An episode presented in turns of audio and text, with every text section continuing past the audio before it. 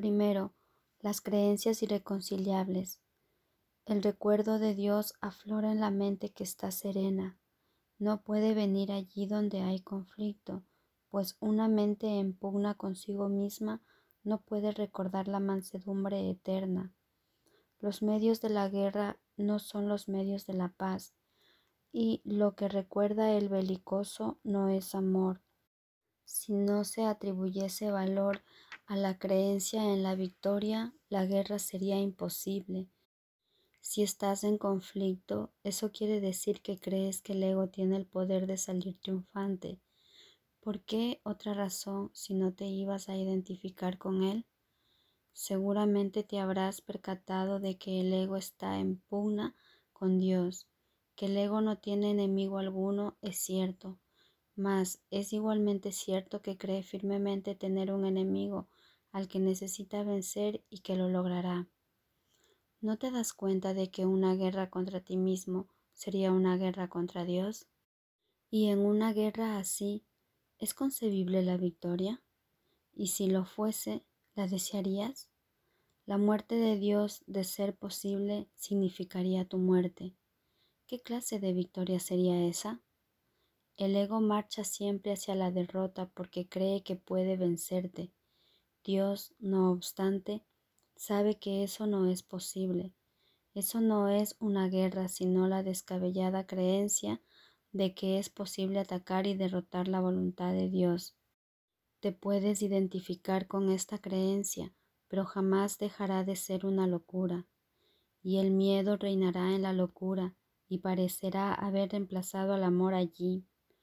Este es el propósito del conflicto, y para aquellos que creen que es posible los medios parecen ser reales. Ten por seguro que no es posible que Dios y el ego, o tú y el ego jamás os podáis encontrar.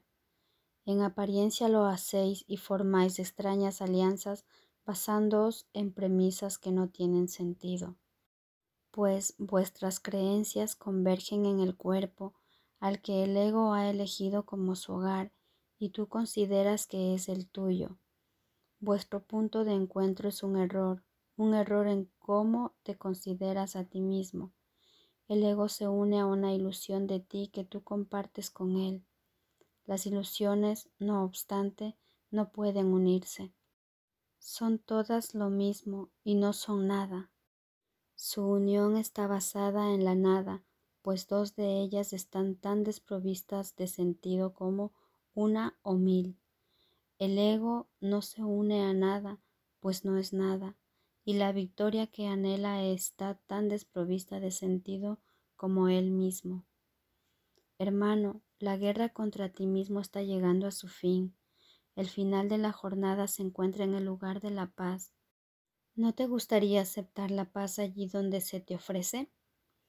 Este enemigo contra el que has luchado como si fuese un intruso a tu paz se transforma ahí ante tus propios ojos en el portador de tu paz.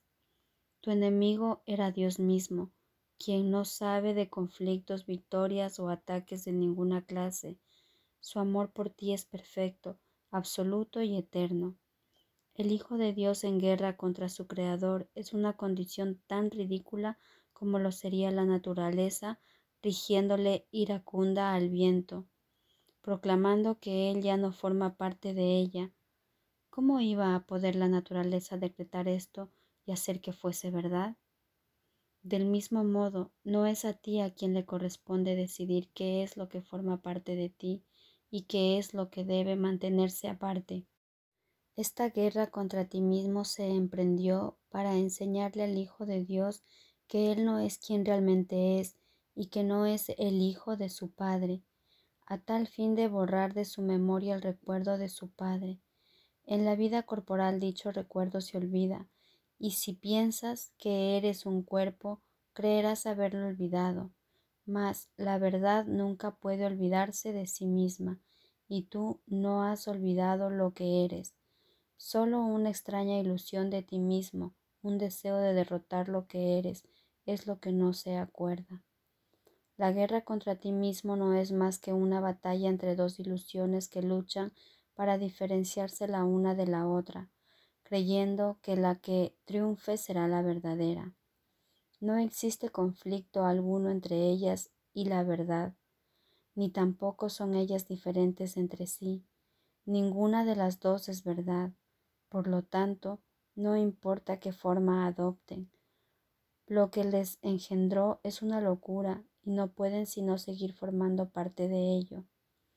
La locura no representa ninguna amenaza contra la realidad ni ejerce influencia alguna sobre ella. Las ilusiones no pueden vencer a la verdad ni suponer una amenaza para ella en absoluto, y la realidad que niegan no forma parte de ellas. Lo que tú recuerdas forma parte de ti, pues no puedes sino ser tal como Dios te creó. La verdad no lucha contra las ilusiones, ni las ilusiones luchan contra la verdad. Las ilusiones solo luchan entre ellas.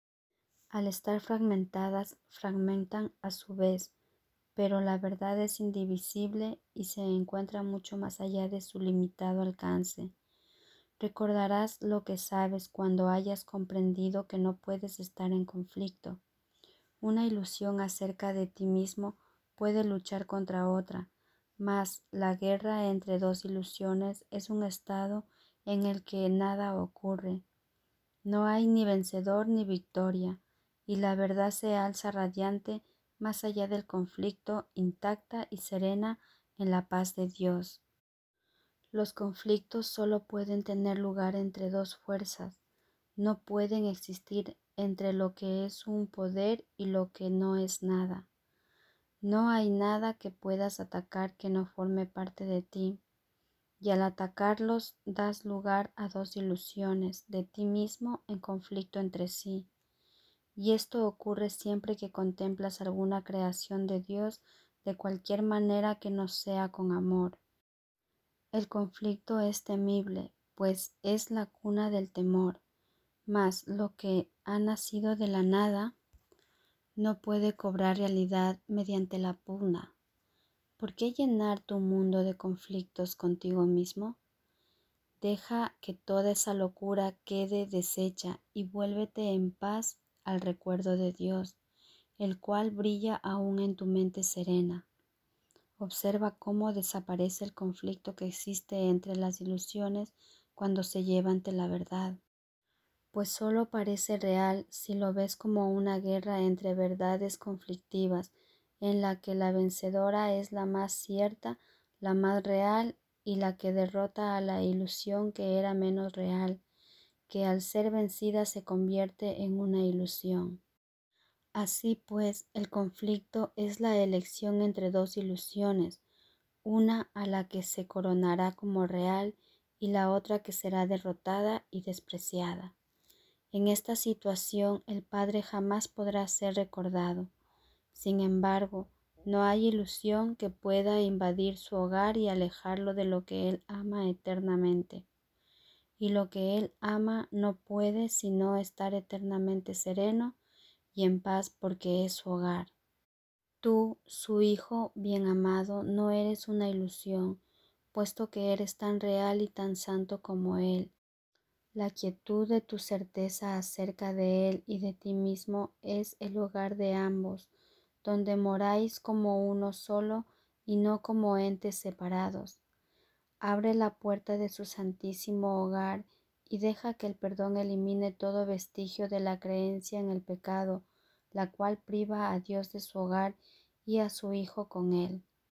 No eres un extraño en la casa de Dios. Dale la bienvenida a tu hermano al hogar donde Dios mismo lo ubicó en serenidad y en paz y donde mora con él. Las ilusiones no tienen cabida allí donde mora el amor pues éste te protege de todo lo que no es verdad. Moras en una paz tan ilimitada como la de aquel que la creó y a aquellos que quieren recordarlo a Él se les da todo. El Espíritu Santo vela su hogar, seguro de que la paz de éste jamás se puede perturbar. ¿Cómo iba a ser posible que el santuario de Dios se volviese contra sí mismo y tratase de subyugar al que allí mora? Piensa en lo que ocurre cuando la morada de Dios se percibe a sí misma como dividida.